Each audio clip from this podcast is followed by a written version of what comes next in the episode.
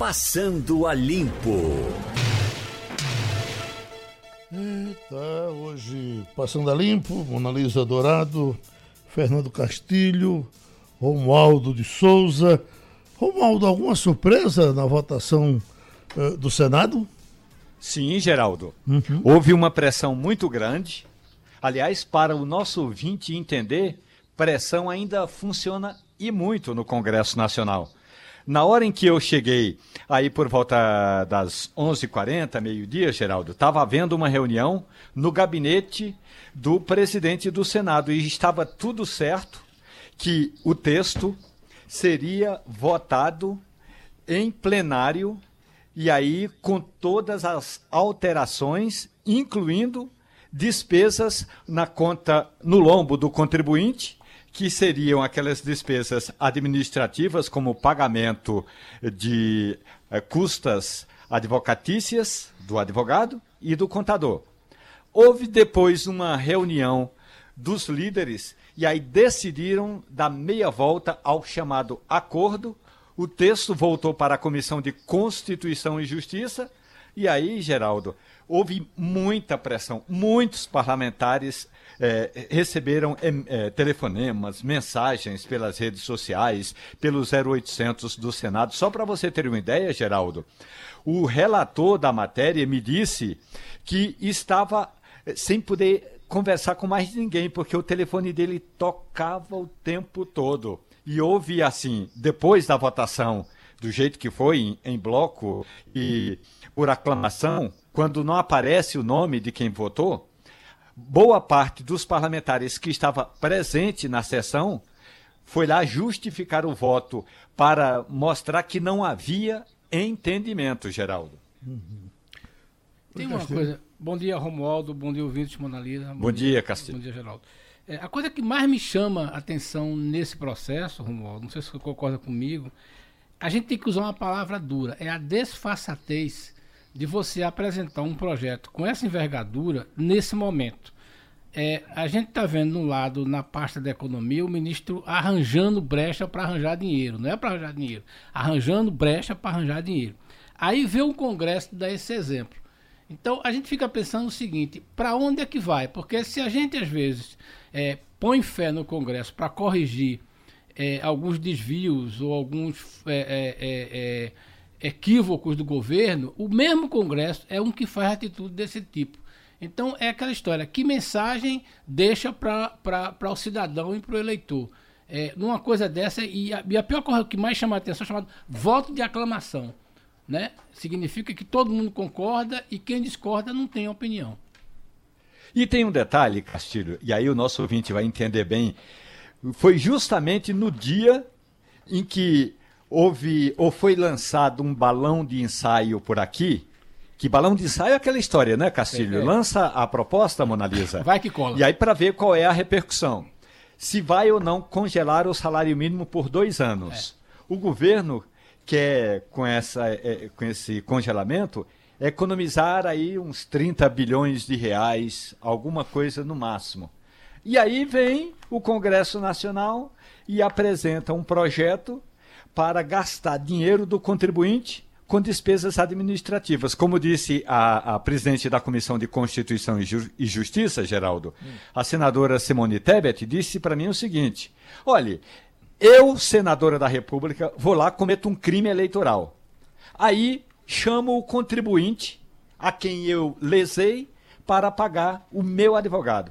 É assim que está, estamos votando esse projeto hoje. É. Ainda bem que pelo menos por enquanto, esse projeto eh, que volta à Câmara dos Deputados não pode mais receber emendas, mas tem um detalhe importante. Ontem não ficou definido o valor do fundo.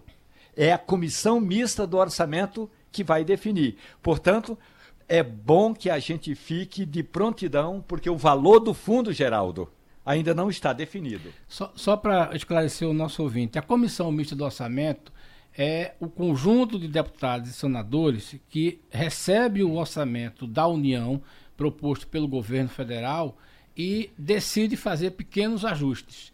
Normalmente esse orçamento está vindo estourado. O ano que vem está se prevendo um buraco de 140 bilhões. E é uma pressão muito forte, porque, primeiro, essa comissão cuida de assegurar as chamadas emendas parlamentares, que é o interesse do deputado. E aí, esse tipo de coisa, é importante observar também que, na comissão, o grupo que foi derrotado vai fazer pressão para aumentar o fundo.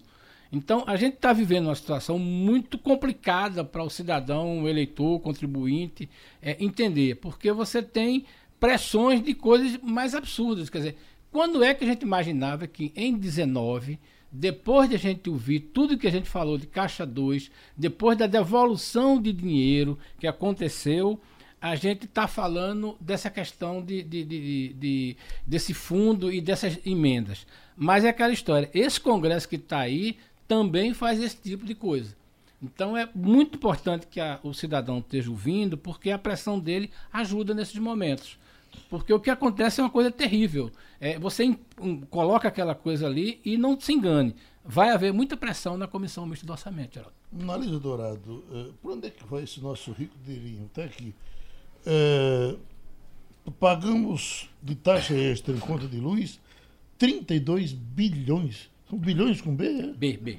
Bilhões mesmo, Geraldo. Bom dia, bom dia aos ouvintes, bom dia, Moaldo, bom dia, bom Castilho dia. e Geraldo. Pois é, a gente já pagou, né? Os brasileiros já pagaram 32,24 bilhões aos Nossa. consumidores. Né, é, é, pagaram pelas, pelas bandeiras tarifárias, né? São aquelas bandeiras que são acionadas, como a gente tem, tem é, vivido nos últimos anos, sempre que há é, um período de seca e há comprometimento das, das hidrelétricas, né? E aí a gente parte, por exemplo, para pagar é, a cobrança extra quando a gente tem a bandeira amarela, e aí essa cobrança é de R$ 1,50 a cada 100 kW, depois a gente passa para a bandeira vermelha, né, num, primeiro patamar de R$ 4,00 a cada 100 kW também, e num segundo nível da bandeira vermelha a gente passa a pagar R$ 6,00 é, é um dinheiro que é, visa suprir exatamente essa, essa é, falta né, da, da, do, do, da vazão das hidrelétricas e para evitar que as pessoas consumam principalmente em horário de pico. Né? Então, se aumenta o custo nesse horário de pico para tentar é, é, induzir um replanejamento desse uso da, da energia. Castilho, por outro lado, é, por outro lado, apesar né, desse pagamento extra e das taxas, segundo o, os técnicos da área, esse, esse pagamento tem evitado que a gente tenha um repasse tarifário maior nos cálculos depois do reajuste anual. Uhum. Né? Então, não, não é de todo uma desvantagem, digamos assim. Com essas novas energias chegando aí, Castilho, não digo novas, mas pelo menos é. É, entrando agora na manchete, a gente está perto de se livrar disso ou é não, muito cedo? Não, porque não? é o seguinte, o setor elétrico, as coisas são muito amarradinhas. Então, por exemplo, o que Mona está falando aí é uma decisão do setor elétrico para dizer o seguinte: olha, qual é o jeito que a gente tem para não impactar 20%, 15% na conta da luz? Vamos diluir isso quando acontecer. No caso das energias renováveis, tem uma coisa interessante. Elas são intermitentes, ou seja, você não produz energia solar 24 horas por dia. Então, na hora do pique, você não tem energia solar, porque uhum. a hora do uhum. pique é de 17 às 21. Energia eólica, você produz ela, mas é não é 100%, não é 24 horas que a energia está gerando, você depende de vento. Então, o que é que acontece? É necessário é uma usina chamada usina de, de, de, de uma energia segura, que é aquela energia firme. Então, por exemplo, vem de, de hidrelétrica, vem de termoelétrica, vem de, de, da energia nuclear. Só que é o seguinte, os caras fazem as contas. O cara diz o seguinte, olha, nós estamos muito bem em energia renovável. Eu quero dizer, olha, peraí, energia renovável não resolve a energia na hora do pico. Tem que ter uma energia firme.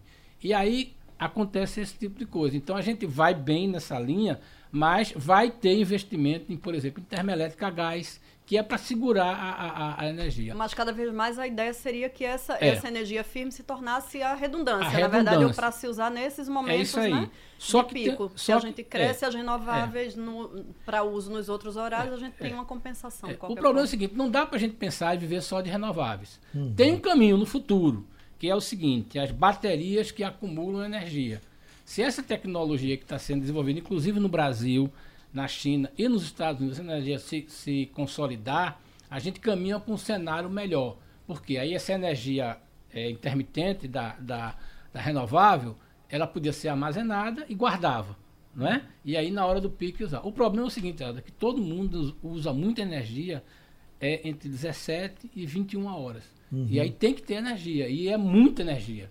Então é aquela história. A energia renovável é boa, mas tem que ter um backup, ou melhor, uma reserva. Castilho Jungeiro, amigo meu, me disse que já vai começar a chegar a, a, a solar, a, as, equipamentos, as placas, é. as placas, as placas já vão chegar, começar a chegar nas telhas das casas. Vão.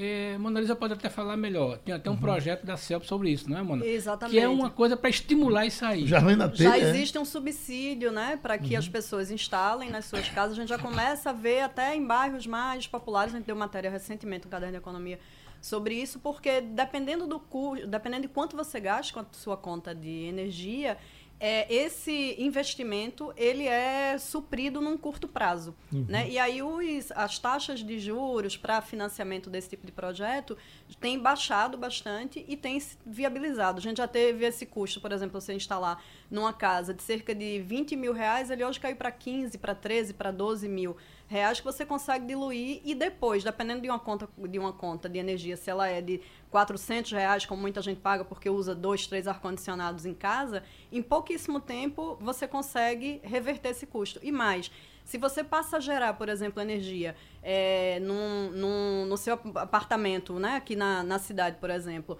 a mais do que você consome, ou seja, a mais do que você consegue abater dessa conta, você pode é, depois direcionar o restante dessa produção para abater da conta de outros imóveis. Uhum. Né? Então aí, acaba é. é. que você joga a energia de volta para a rede é. e a, a companhia de energia te ressa... não te ressarce, mas te dá esse desconto eu, eu tô nesse, nas, eu tô em outros imóveis aí, também. Eu, agora a gente aguarda a chegada da conta da luz, é uma farra. É. Eu, eu, eu, esperei a primeira, a primeira chegou, a que dava perto de 500 deu uh, 90, entendeu?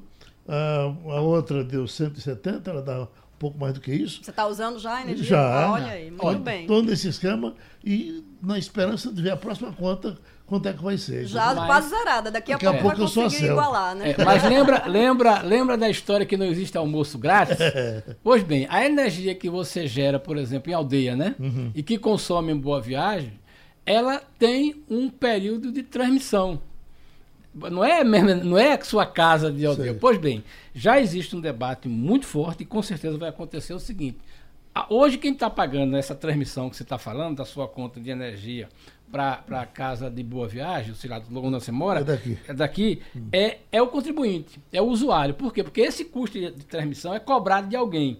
Como você está dentro de um programa de subsídio, não estão lhe cobrando. Uhum. Tá entendendo? Então, veja bem, nada no setor elétrico acontece de graça. Então, por exemplo, há um debate agora muito forte dizendo o seguinte: tudo bem, vocês vão gerar energia no interior, nas casas, tudinho, mas tem uma rede de transmissão. E alguém, e isso é cobrado, então isso vai pagar. Então, por exemplo, você está com esse benefício, mas saiba que, como é um subsídio, você está comprando equipamento com juro menor, com prazos mais longos, e está subsidiado. Esse programa vai acabar mais ou menos, acho que 2025, 2026. Mas alguém está pagando. Tem um grupo aí falando em, em produção popular. É. Seria uh, uh, colocar as placas em terrenos baldios é. que Tem mil as formas. pessoas têm é. aí é. pelo estado afora. É. E, e, os e, próprios telhados, como os próprios disse, telhados né? da casa. É. Você faz sentido Onde você é, faz sentido você produzir no seu telhado e usar em casa, tudo bem. Mas quando você faz a chamada geração distribuída em outro canto, porque tem muita gente que está fazendo isso. Uhum. Mas aí eu quero dizer, olha, é preciso lembrar, isso é um programa do governo para estimular. E só para você lembrar, o que caiu mesmo o preço desse investimento, como eu estava falando aí, de 15 para 20, é que o preço da placa é, uhum. fotovoltaica, ela reduziu em mais de 60% o preço da produção.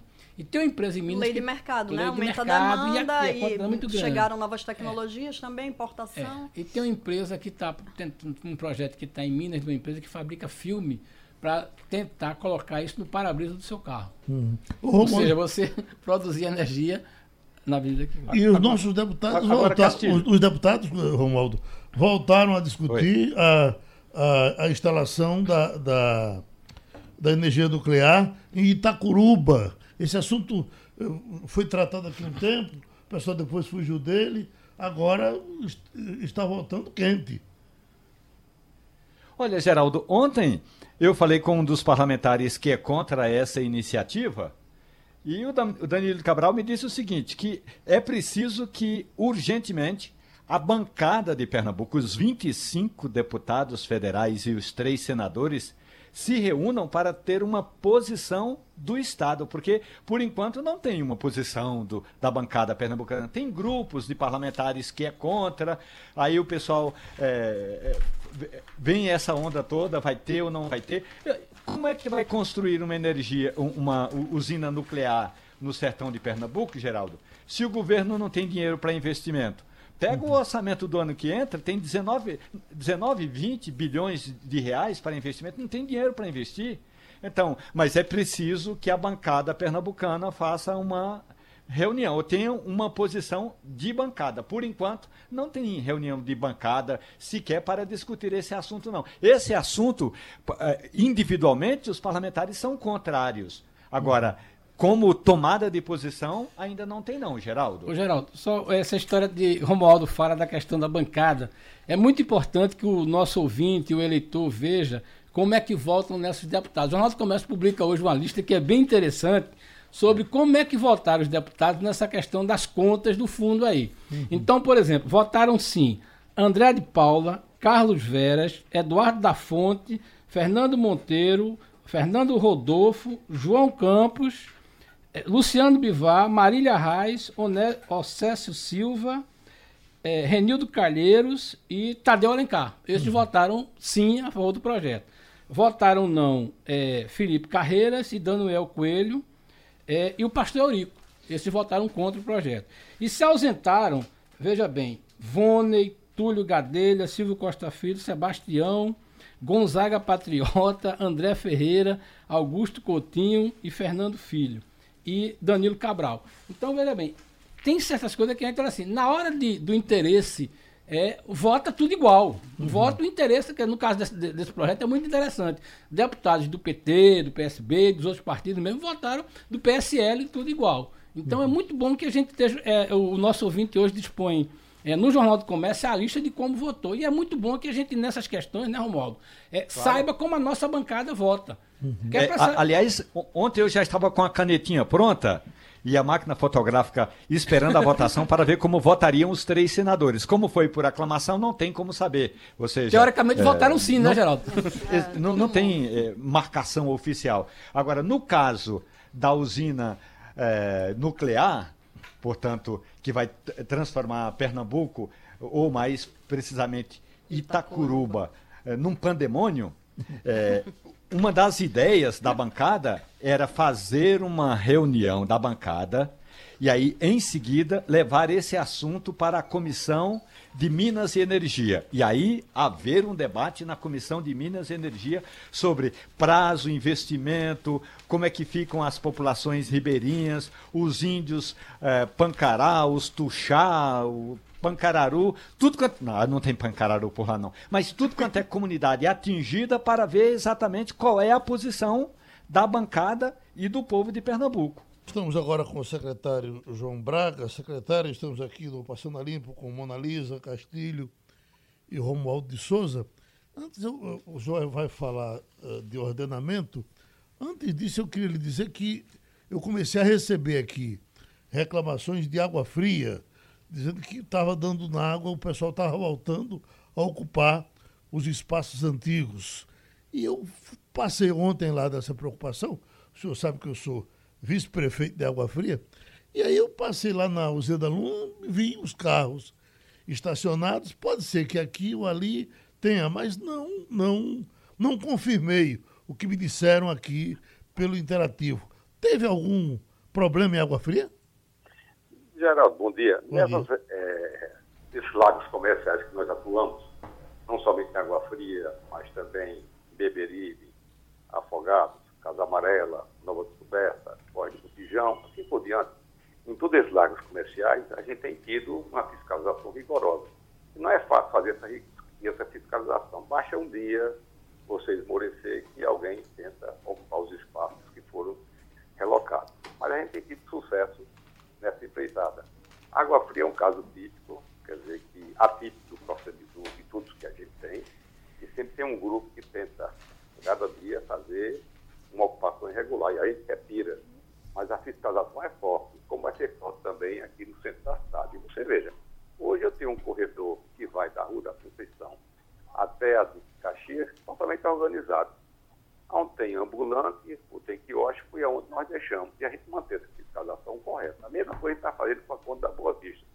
Está ficando uma obra bela, bonita, é uma, é uma nova versão da conta da Boa Vista Aquela Conda Boa Vista está sendo restaurada não somente a sua questão paisagística, mas a própria Conta da Boa Vista está ganhando a cada dia mais outros equipamentos, sobretudo é, uma, uma, uma, boa parte direcionada aos serviços de ensino educacionais, mas também tem construções novas. O bairro da Boa Vista tem 10 intervenções grandes que vão ser feitas agora no centro da cidade, sobretudo o bairro da Boa Vista quer seja lá na Americano Batista, quer seja no Marista, é, na, rua, na Rua do Bosco, na própria Conta da Boa Vista. Eles são intervenções aqui do, no Caizé Mariano. Então, são várias intervenções que estão acontecendo e de intervenções privadas que cada vez mais vão consolidar esse esforço que o governo tem feito para resgatar não somente Boa Vista, Santo Antônio e São José, ou seja, o bairro da cidade, como também o bairro do Recife. Hum. Bom dia. Oi, oi Castilho. Bom dia. Bom dia, secretário. É, sobre essa intervenção é, no, no, no, bairro de São José, é, qual é a explicação da, da, daquele projeto do Carro de Santa Rita? Já está ali há pelo menos quatro anos, né? Que, e você não consegue é, reorganizar aquilo ali, tanto que ele está sendo usado agora como uma rota de fuga por causa da, do, da questão do mercado de São José. É, o que, é que aconteceu aquilo ali? Aquilo ficou pronto, inaugurou uma parte, ainda tem outra para fazer, faltou dinheiro. Que, qual é a explicação para aquele caso específico dessa intervenção no bairro do São José? Não, o CAI foi feita a obra. O que falta fazer no CAI, somente no CAI de CAI Santa Rita, é, na intervenção pública, é o estacionamento, que a gente vai privatizar, vai fazer uma licitação para privatizá-lo em breve. Tá certo? Agora, o resto nós criamos um espaço que a gente está chamando de Centro de Comércio Popular do CAI Santa Rita, que está absorvendo cerca de 450 ambulantes, e ali já foram transferidos duas para lá, é, e já foram consolidadas duas praças de alimentação, o Mercado das Flores, o Mercado das Ervas, que é no anexo do Mercado São José, o Mercado das Ervas, é, essa, esse mercado também tem cereais e produtos religiosos, e a feira, que são 150 bancos. Então, e para lá também foram, esse final de semana, toda aquele, aquela coberta que havia no prolongamento da Rua do Purão, ao lado do Mercado São José, onde esses comerciantes eram de sulanca, de utensílios domésticos e de couro, também já foram transferidos. Então a gente já está transferindo aí quase 350 ambulantes e com isso permitiu fazer toda essa revitalização, começar, né? Toda essa revitalização e reorganização do entorno do mercado São José. Então está feito. Agora, do lado privado, não sei se é isso que você está se referindo, do lado privado, tem dois projetos que vão ser iniciados, talvez ainda este ano, no mais tardar no início do próximo ano, que é o Hotel Marina, tá? é, um, é, uma, é um projeto já aprovado pela Prefeitura, pelo IFAM, está tudo certo. É um projeto da, do, do setor privado e um centro de convenções. O centro de convenções vai ser feito naqueles galpões que são ali, que estão perto ali do, daqueles, das Torres Gêmeas, daqueles galpões na frente das Torres Gêmeas. Ali vai virar um centro de convenções também com um investimento privado.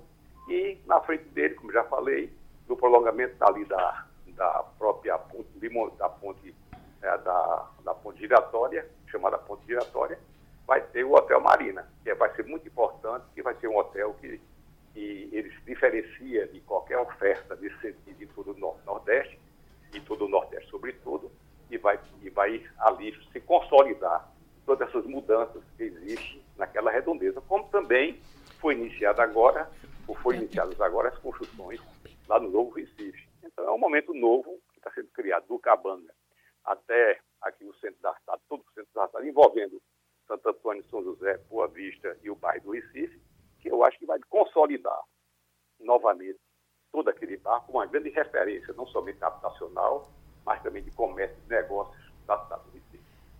Ok, Bonalisa? Bom dia, secretário. Bom dia. É, num, sempre que a gente fala nesses projetos de, de, reordenamento, né, um grande desafio é manter isso a longo prazo. A gente já viu em outros momentos, né, como na Dantas Barreto, na própria Conda Boa Vista, que o que acaba acontecendo é que os comerciantes, por exemplo, de rua, é, retornam para os lugares originais, digamos assim, ou que outros chegam para ocupar esses espaços que ficaram, entre aspas, né, vazios, desocupados, enfim. Como é que, que vai se dar a fiscalização para evitar que esses comerciantes voltem para essas áreas é, requalificadas e que se garanta, como o senhor disse, esses avanços, né, de você ter as calçadas liberadas, os monumentos é, públicos poderem ser vistos por moradores e, e turistas, enfim, como é que, que se evita essa retomada desses espaços? Eu acho que está sendo criado um novo momento das suas relações da comunidade com da, da população recifense para com a cidade. Esse sentimento de pertencimento que começa a crescer em cada um da gente, a gente tem visto isso. Eu tenho ido para a cidade muitas vezes e só vejo referências elogiosas ao esforço que a prefeitura tem feito para fazer essa revalorização, tanto da Boa Vista como de São José e Santo Antônio, e também bairro do Recife. Agora, eu tenho que ser muito claro, se não houver uma fiscalização rigorosa, as pessoas vão voltar a invadir. Isso é o principal argumento que eles, os camelões têm para resistirem a qualquer relocação. Eu, a gente tem esse compromisso de os avanços que a gente está implantando, eles serão mantidos. E é preciso que esse sentimento de pertencimento, essa gestão, eu digo, é compartilhado com a sociedade, com o próprio comércio, com o próprio setor que a gente está relocando, é importante para ele. À medida em que eu possa fraquejar na fiscalização, você começa a ser o seu espaço que você sair vai ser ocupado, então enfraquece também o comércio dele. Então seria uma motivação para eles a também tentar certo. voltar. Mas isso não vai Mas acontecer. eu acho que nessa gestão não acontecerá, e eu acho que nas próximas gestões também, pelo espírito que a gente está vendo na cidade, esse sentimento de pertencimento para com o Recife, essas coisas não vão ser permitidas que retornem à situação anterior. Uhum. Tá, mas já existe então, já existe então ação planejada para isso, já existe recurso também é, previsto para se investir nessas ações de fiscalização? A fiscalização a gente já tem, está lá. A nossa fiscalização hoje funciona e funciona bem. Não somente aqui, mas nos outros bairros onde nós atuamos. Quer dizer, qualquer desses bairros, de qualquer lagos comerciais, se você comparar o que era esses bairros no passado e comparar agora, você vai ver uma mudança absolutamente concreta, visível, que aconteceu. Agora, esse esforço da fiscalização é muito grande e eu tenho discutido com os próprios ambulantes, com o comércio formal da, da cidade, com os institutos que fazem parte da própria cidade, com as organizações que querem é, é, dar uma contribuição para o controle urbano, é muito importante. Agora, que vai conservar é a mesma coisa. A gente está fazendo agora a Conta Boa Vista. Um projeto belíssimo. Se a gente não tiver um padrão de, vigoroso de fiscalização, com quatro ou cinco meses está tudo jogado fora. Um esforço grande foi feito. E a gente não vai deixar isso acontecer. Nem nós vamos deixar acontecer, nem eu acho que outras gestões também, depois da gente, vai admitir, a gestão vai admitir jogar fora um trabalho feito com tanta, com tanta dificuldade. É muito difícil. Esse trabalho que a gente faz é muito difícil. É uma, é uma agonia permanente. Quer dizer, todo dia a gente fica nessa, nessa tensão de manter esses espaços resgatados para a cidade. E em, mais, em maior parte deles, com a contribuição do próprio ambulante. Porque ele também, quando é relocado, ele quer que ninguém reocupe o local dele, porque enfraquece o negócio dele. Então, essas coisas são feitas também compartilhadas. Por isso que eu acho que vai dar certo. Vai dar certo, vai dar certo a fiscalização e vai dar certo a obra também. Secretário João Braga, a gente lhe agradece por ter participado. Pois não, Romualdo? Geraldo, ontem à tarde, o presidente Jair Bolsonaro sancionou, portanto, assinou uma lei aprovada pelo Congresso Nacional. E essa lei, viu, Monalisa, diz o seguinte: o agressor que cometer atos de violência contra uma mulher, isso com base na Lei Maria da Penha, vai ter de pagar as despesas, ressarcir ao SUS, Sistema Único de Saúde, todas as despesas médicas de internação e de atendimento, se houver internação, se houver UTI, vai ter de pagar todas as despesas.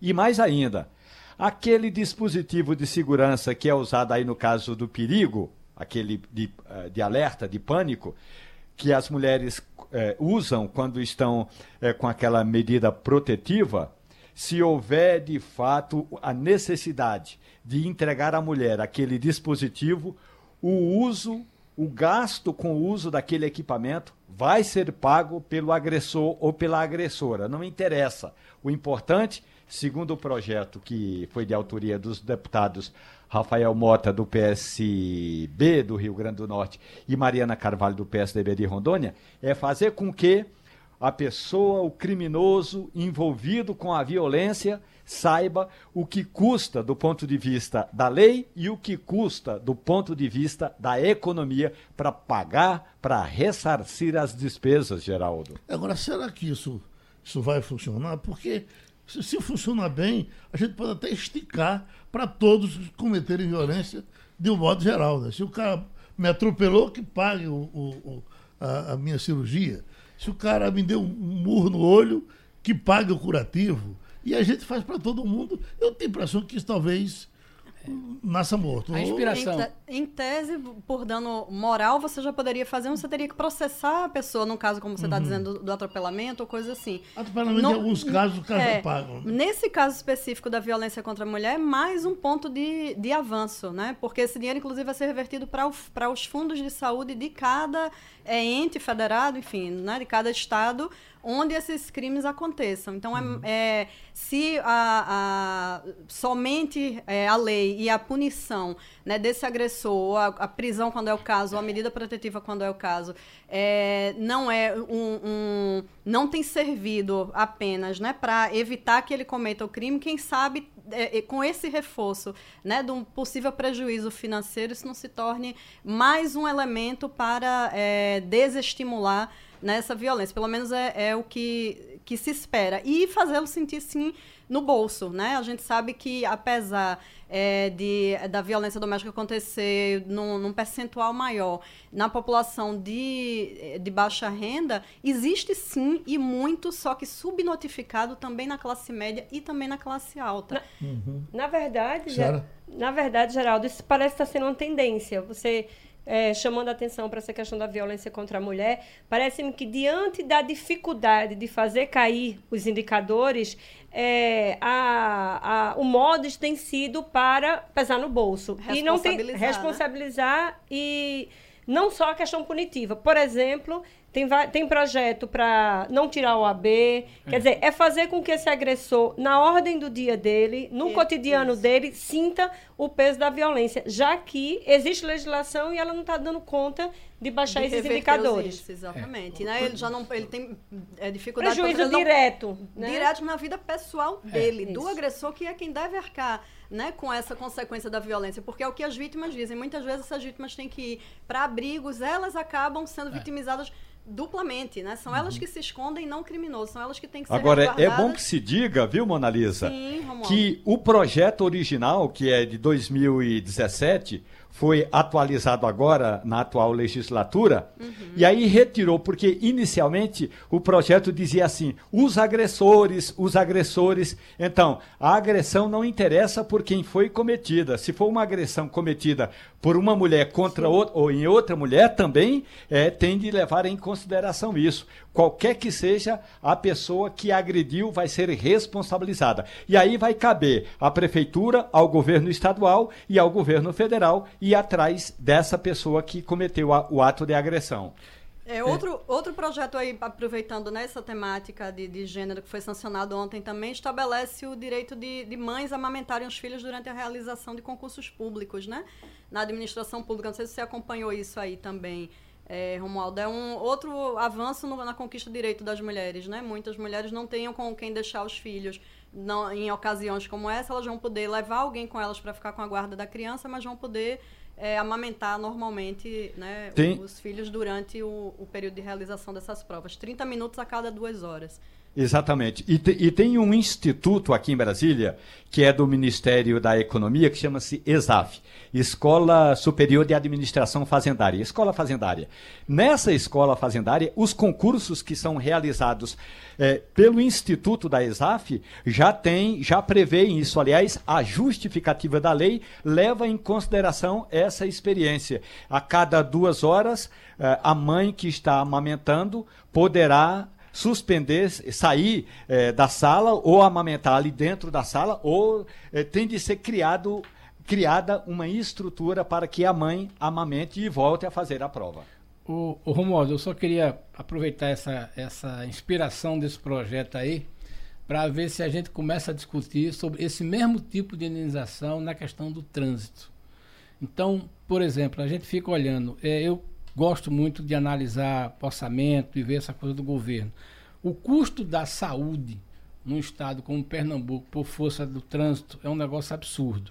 É, é, muito dinheiro que se gasta, mas no Brasil inteiro. Então, por exemplo. E agora com a entrada das motos, perdeu-se o controle. Perdeu-se o né? controle. Né? Aí, resultado: você provoca um acidente, certo? Essa coisa vai para o SUS, primeiramente, e aí como dizem os médicos do, do, do Hospital da Restauração, Dom Helder e do, e do, e do lá do cá, Dom Helder e o Pelópolis. O problema de acidente de trânsito de moto é que só pega nas dobradiças. Ele diz assim, brincando, o que é que é? É joelho e, e antebraço. Então, o, osso, no, osso em todo lugar do mundo. A medicina avançou muito, mas osso é um negócio que dói, leva tempo e custa caro para uhum. cuidar. Então é aquela história. Em algum momento a gente vai ter que começar a pensar o seguinte: o responsável pelo trânsito tem que começar a pagar isso do custo do, do SUS, tá entendendo? Ele ter, ter uma outra ação para fazer isso. Porque veja, é muito cômodo. O sujeito hoje dirige um carro, atropela alguém, o cara vai para lá, às vezes termina gerando um custo para o INSS e o sujeito às vezes é absorvido daquilo ali. Então é uma coisa que a gente começar a pensar, se esse projeto da Lei Maria da Penha é, for exequível, for aplicado, a gente tem que começar a pensar nesse tipo de coisa, porque é como se diz, talvez seja o momento de a gente começar a cobrar do infrator e do agressor esse tipo de coisa. Eu, eu vou participar hoje da abertura da Semana Nacional do Trânsito, que começa hoje, Castilho, e vou tocar nesse ponto com o ministro da Infraestrutura. Realmente, não é só no, no, no Brasil. É, eu, em alguns países, por exemplo, Geraldo, eu estava participando do Rally Chile-Argentina-Dakar, e quando cheguei em Santiago do Chile, um colega meu, da Rádio França, é, é, sofreu uma, uma, pequena avaria lá, uma batida. Só que é, não dava para chamar o seguro por algum problema. E aí ele imediatamente faz um boletim de ocorrência e aquele boletim de ocorrência eh, gera um custo para a pessoa que eh, cometeu o acidente. Então, imediatamente eh, o Ministério Público já entra em ação, porque aqui em Brasília, eu sei, ando bem aqui nas ruas da cidade, aqui em Brasília tem aquele juizado do trânsito. Imediatamente houve uma batida sem vítima, o juizado do trânsito já chega, já resolve a parada. Então é preciso também ter uma ação do poder é, é, fiscalizador, é, viu, Castilho, e também do judiciário, para resolver essas pendências, porque aí se for depender, depender de uma sentença, aí vai demorar muito tempo. Vamos rodar a roda, senhora Carvalho. Então, Geraldo, eu vim é, dar uma passadinha aqui no Passando a Limpo uhum. para a gente fazer um convite é, de, um, de um evento que vai ter bem importante na próxima semana, no próximo dia 25. É uma quarta-feira, que é um, uma série de seminários que o Sistema Jornal do Comércio de Comunicação começa a promover a partir de quarta-feira, que é para discutir as grandes questões, os grandes gargalos das cidades nas regiões metropolitanas. E a gente começa com essa discussão com um tema que é fundamental e que talvez esteja passando hoje por um dos seus momentos mais críticos, que é a habitação, uhum. que é o déficit habitacional nessas regiões né, de, de grande concentração populacional. Hoje, o déficit aqui em Pernambuco é de 285 mil unidades e praticamente metade disso, Geraldo, está na região metropolitana. E metade desse contingente da região metropolitana concentra-se só no Recife. A gente sabe que, digamos, a veia mais exposta dessa falta de moradia aqui na, no nosso quintal são as palafitas, né, que não nunca somem, né? Tem aquele programa Recife sem palafitas que virou uma lenda urbana, mais uma da, da, da nossa realidade, porque a gente está observando o contrário, a gente está observando a volta das palafitas, o recrudescimento do problema. E a outra margem dessa, dessa realidade, que são os morros, uhum. né? As nossas casas é, é, no pé das barreiras, que a gente sabe que na nossa realidade se traduz em mortes uhum. a cada inverno, né, a cada chuva mais forte. Então a gente está, a partir de domingo, esse seminário vai ser antecipado, antecedido por uma série de reportagens, domingo, segunda e terça, onde a gente vai aprofundar este diagnóstico da falta de moradia na região metropolitana e apontar os caminhos, porque a ideia do seminário, Geraldo, é que a gente não fique ali chovendo no molhado para falar o que a gente já sabe, mas principalmente apontar caminhos. Então foi uma coisa muito positiva. Nós estamos trazendo experiências de outras cidades. A gente está uhum. trazendo o pessoal de São Paulo para falar sobre é, os instrumentos urbanísticos que podem induzir o crescimento da cidade. São Paulo está fazendo isso a partir do plano diretor de 2014, que são as é, estruturas urbanas ali que vão induzindo, junto com o empresário, é, a criação de novas unidades de interesse é, social. E a gente está trazendo também experiências de Aracaju. Lá eles conseguiram é, eliminar as palafitas. Claro que é numa escala bem menor, né? Recife tem praticamente é, é, toda ela, né? Toda a margem do Capibaribe. Mas eles conseguiram lá no bairro chamado Coroa do Meio. Tem mais de 15 anos e não voltou, o que também é um grande mérito. E estamos trazendo para discutir moradia no centro, com revitalização do centro histórico, uma experiência de João Pessoa. Eles conseguiram lá pegar uma, uma rua muito conhecida lá do centro de João Pessoa, igual a nossa Rua da Glória aqui, que os casarões estão tudo se acabando, caindo, eles recuperaram é, revitalizaram e transformaram esses espaços em moradia para um público que tinha tudo a ver com a área da cidade, que são artistas, ateliês, e é uma experiência que fez um ano, acabou de ganhar um prêmio nacional de habitação e tem sido bem sucedida. Então, é, no dia 25, na próxima quarta-feira, a gente vai passar amanhã discutindo soluções. Uhum. Tanto que o seminário se chama Soluções Urbanas. A partir das nossas é, dificuldades históricas, a gente vai tentar apontar caminhos para resolver essas questões. Fechado. Então. Deixa eu só fazer o, o, o comercial completo e dizer para quem tiver interessado, as vagas, uhum. as inscrições são gratuitas e a pessoa pode mandar um e-mail para eventos@sjcc.com.br ou entrar na página do site e se inscrever lá, bit.ly barra seminário JC. Estamos esperando por todo mundo para discutir esse problema. Vamos chegar nas Arábias agora? Podemos, vamos lá falar. O ataque do... Eh, eh, dos, dos, drones, que alguns previram que seria um. podia chegar até uma guerra, é um assunto encerrado? Está pela metade? Como é que vocês. Tá no caminho, né? Aquele, no, naquele primeiro momento, claro que é um susto, aí as bravatas do, do Donald Trump no, no Twitter também não ajudam muito, né? A, a apaziguar os ânimos não é muito. Né? É, é, não... Ele deu uma recuada, um pouco é, mais. É, pois é. Alguém ele... deve ter chamado a atenção né? senhor presidente, não é bem assim, vai devagar. O pé no freio, né? Não, no primeiro momento houve aquela alta, né, na segunda-feira de quase 13%, de quase não, de 13% nas cotações internacionais do, do petróleo, mas ontem a gente já assistiu a uma recuada, né, de prática de metade disso, 6,5%, né, por cento já, já, já recuou e a, a, na verdade foi a própria Arábia Saudita que acabou contribuindo para apaziguar esses ânimos quando disse que já está retomando uhum. a produção, né, já vai honrar com todos os compromissos com os clientes previstos e deve retomar a produção toda que foi prejudicada nesse momento até novembro. Então, já era o que o, o mercado mais ou menos dizia, que precisaria de alguns dias para recuperar até a metade dessa produção e de algumas semanas para voltar a, a, a produção total. Né? Então, não deve haver, pelo menos nesse primeiro, pelo, pelo, se o andar da carruagem continuar como a gente está tá vendo, não deve haver maiores consequências. Agora, Por outro lado, não claro, há certeza de que foi o ataque. Há um, há um grupo né, do Iêmen que reivindica uhum. o ataque, mas aí o Trump tinha atribuído é, ao Irã, né? E aí foi isso que acirrou os ânimos, né? De você ter uma, uma um possível embate entre os Estados Unidos e Irã que tem relações já, como a gente sabe, é, muito fragilizadas, né? E por isso uhum. esse temor de que se houver, houvesse até é, uma reação mesmo militar dos Estados Unidos isso provocaria uma guerra, enfim, e, uhum. o, e toda é, é, um, uma desorganização né, desse mercado com a disparada do, dos preços.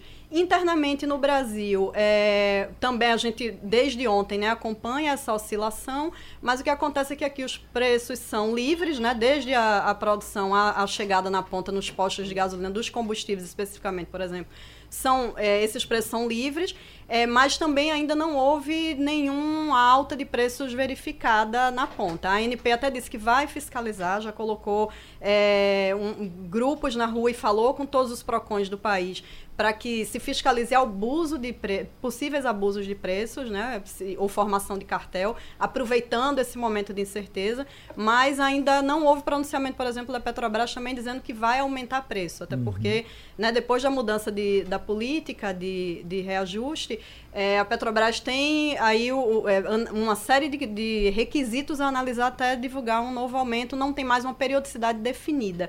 Então, está se esperando o comportamento do mercado internacional para que isso é, seja é, definido. Ainda não tem. Tudo calmo em Brasília, Romualdo? Não, ao contrário. Aliás, Mona Lisa, parabéns aos donos de postos no Recife. Porque aqui em Brasília, a gasolina subiu em média 22%. Uhum. O etanol, em média, 19%. Isso é um levantamento feito pelo PROCON é, de, do, do, do domingo à noite para cá. Ou seja, aqui resolveram meter a mão na cumbuca. É. Os combustíveis estão bem mais altos do que os preços praticados na semana passada. Inicialmente, a nossa reportagem encaminhou um ofício, porque o negócio aqui é muito cheio de ofício. É. A ANP disse, a, que é a Agência Nacional, disse que iria fiscalizar, iria botar os PROCONs para fazer essa fiscalização. O PROCON divulgou uma nota dizendo que estava fazendo o levantamento. O levantamento entregue ontem à noite diz que varia até a 20% a alta no preço da gasolina. Ou seja, aqui realmente aproveitaram que a notícia chegou tarde da noite na segunda-feira nos postos onde o dono do posto de combustível não, não sabia do ataque é, lá no Oriente Médio, uhum. não aumentou, as filas dobraram. Onde houve aumento foi quase 20% em média. Eu, ontem eu abasteci né? até um pouquinho menos do que na semana passada, do mesmo porto. Pois é, esse comportamento que Romualdo uhum. traz de Brasília é puro oportunismo é, né, é. nesse momento, Desonesto. nesse calor, né, nesse calor do, das notícias, porque não há nenhuma justificativa ainda para que isso aconteça. Não houve nenhuma descontinuidade uhum. né, na, na entrega. E, e, é sempre o um movimento inverso. Quando é para baixar, demora muito para a gente uhum. sentir, mas quando é ameaça de aumento, já é imediato. cria o pânico para se criar uma, uma E aí, Castilho, eu me lembrei de você. Né, Diga. É... Eu me lembrei de você porque, porque, pelo menos eu não uso o. não, não tenho contato com bomba de combustível.